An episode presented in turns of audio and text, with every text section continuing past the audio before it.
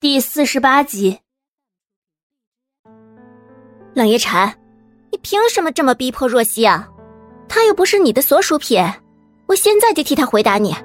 不，黎洛的话还没有说完，简若曦便轻轻的拉了拉他的衣角，他缓缓的抬起头，直视着他幽深的眼眸。好，我跟你回去。黎洛有些不解的看向简若曦。若曦，你。冷夜晨似乎也被他突如其来的答应所怔住，但下一秒，他便上扬了嘴角。若曦，你真的要跟他回去吗？何然忍不住开口问。简若曦对着何然与黎洛抚慰一笑：“没事，你们不用担心我，这一切都是我自愿的。从签下那份协议的开始。”他便知道自己已经没有了选择的权利。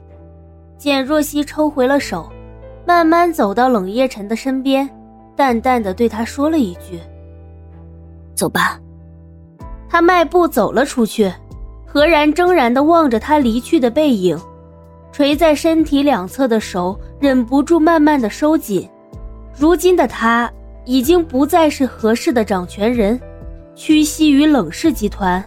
他不但失去了原先的威望和荣誉，更是连一个女人都护不住。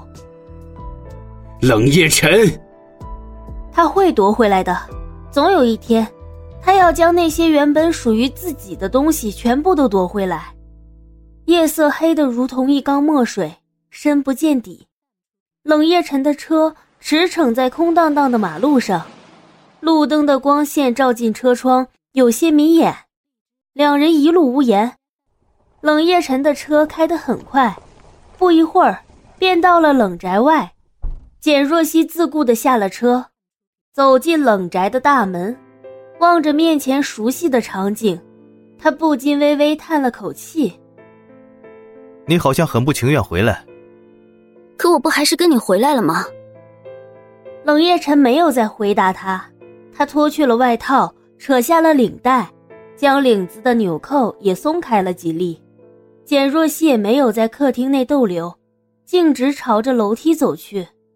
今天发生的事情令他身心疲惫，自己现在只想快点回房间，一个人好好的安静一下。脚尖刚刚踏上第一层台阶，简若曦突然记起了什么，不禁顿住了脚步。怎么，你难道还有话要和我说吗？身后传来冷夜晨戏谑的低笑，简若曦慢慢转过身，看着背靠在橱柜上品着红酒的男人，她也不知道从哪里来的勇气，她居然撤回台阶上的脚步，走到了冷夜晨的跟前。冷夜晨挑眉看着他，有些惊讶他的接近，却也抱着几丝玩味。你今天被人打了？话一出口。简若曦就后悔了，自己这是在做什么？难道是在关心他吗？面前的冷夜晨似乎也没有料到他会说出这样的话，不禁有些微愣。就在简若曦开始暗自羞恼的时候，冷夜晨嘴角浮现一丝诡异的笑容，伸出手一把揽过了他纤细的腰。简若曦还来不及惊呼，便只觉得耳边传来温热的气息。简小姐，你这是在心疼我吗？简若曦身子有些僵硬，她下意识的朝边上移了移，耳根却不自觉的红了起来。片刻后，她微微平稳住了呼吸，冷静的说：“我听黎洛说，动手的人是你的大哥。”你说的没错。冷夜晨居然大方的承认了，简若曦闭上了嘴巴。他原本是记起了他手臂上的伤口，才跑过来问他，甚至想要主动帮他处理。可现在，自己无论如何都问不出口了。简若曦心中很懊恼，懊恼自己的冲动。冷夜晨见他又皱起了眉头，似乎很苦恼的样子，心中原先的愤怒与阴郁居然渐渐开始消散。揽着简若曦腰肢的手不免的紧了几分，冷夜晨低头伏在了他的肩膀上。你会心疼我吗？嗯？冷夜晨，替我处理伤口吧。话音刚落，冷夜晨便一下子放开了他，语气转变的极快。简若曦抬头朝他看去，这才发现他嘴角的伤口也破裂了。房间内，简若曦用镊子夹了棉花，蘸了一点酒精，轻轻地抹在冷夜晨嘴角的伤口上。许是酒精的作用和刺激，他看见冷夜晨皱了一下眉，忍一下就好了。简若曦擦完酒精后，又做了一些简单的处理。冷夜晨静静地看着他忙碌，眼中有几分幽沉。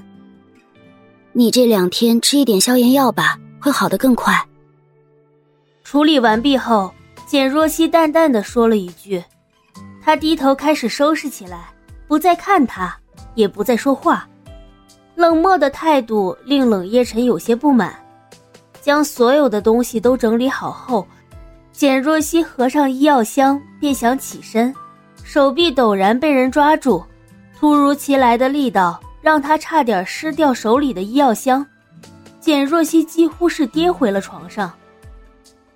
简若曦，没有我的允许，你敢擅自离开这里？以为这里是你想来就来、想走就走的地方吗？手臂被他抓得生疼，简若曦忍不住张口：“你松开！”既然你做错了，自然要接受惩罚。简若曦错愕，她垂下了头，默不作声。许久后，他才慢慢抬起脸，低声嗫嚅：“好。”冷夜晨见他这般顺从，不由冷笑了两声：“罚你今天晚上不许睡觉，用毛巾将家里的地板全都擦一遍。”冷夜晨说完后。毫不客气的甩开了他，来到盥洗室，简若曦卷起了袖子，往水桶里注水，听着哗哗的水声，他突然觉得自己有些可笑。水桶的水不断的溢出，打湿了他的鞋子。简若曦回过神，吃力的拎起水桶搬到了客厅，开始用毛巾一点一点的擦洗着地板。一夜过去。东方的天空渐渐露出了鱼肚白，简若曦醒来的时候，只觉得有什么地方不对劲。他睁开眼睛望着天花板，突然意识到了什么，一下子坐起了身。他怎么会在自己的房间？简若曦只记得昨晚自己被冷夜晨罚去擦地板，后来，后来便什么都不记得了。难道他是迷迷糊糊间？回到了自己的房间，这如果让冷夜晨知道的话，简若曦来不及再去多想，慌忙起身下了床。他打开房门，便看到小柳端着早饭，笑嘻嘻的站在门口。小柳，简小姐，你醒了。小柳，冷，少爷已经走了，你不用担心。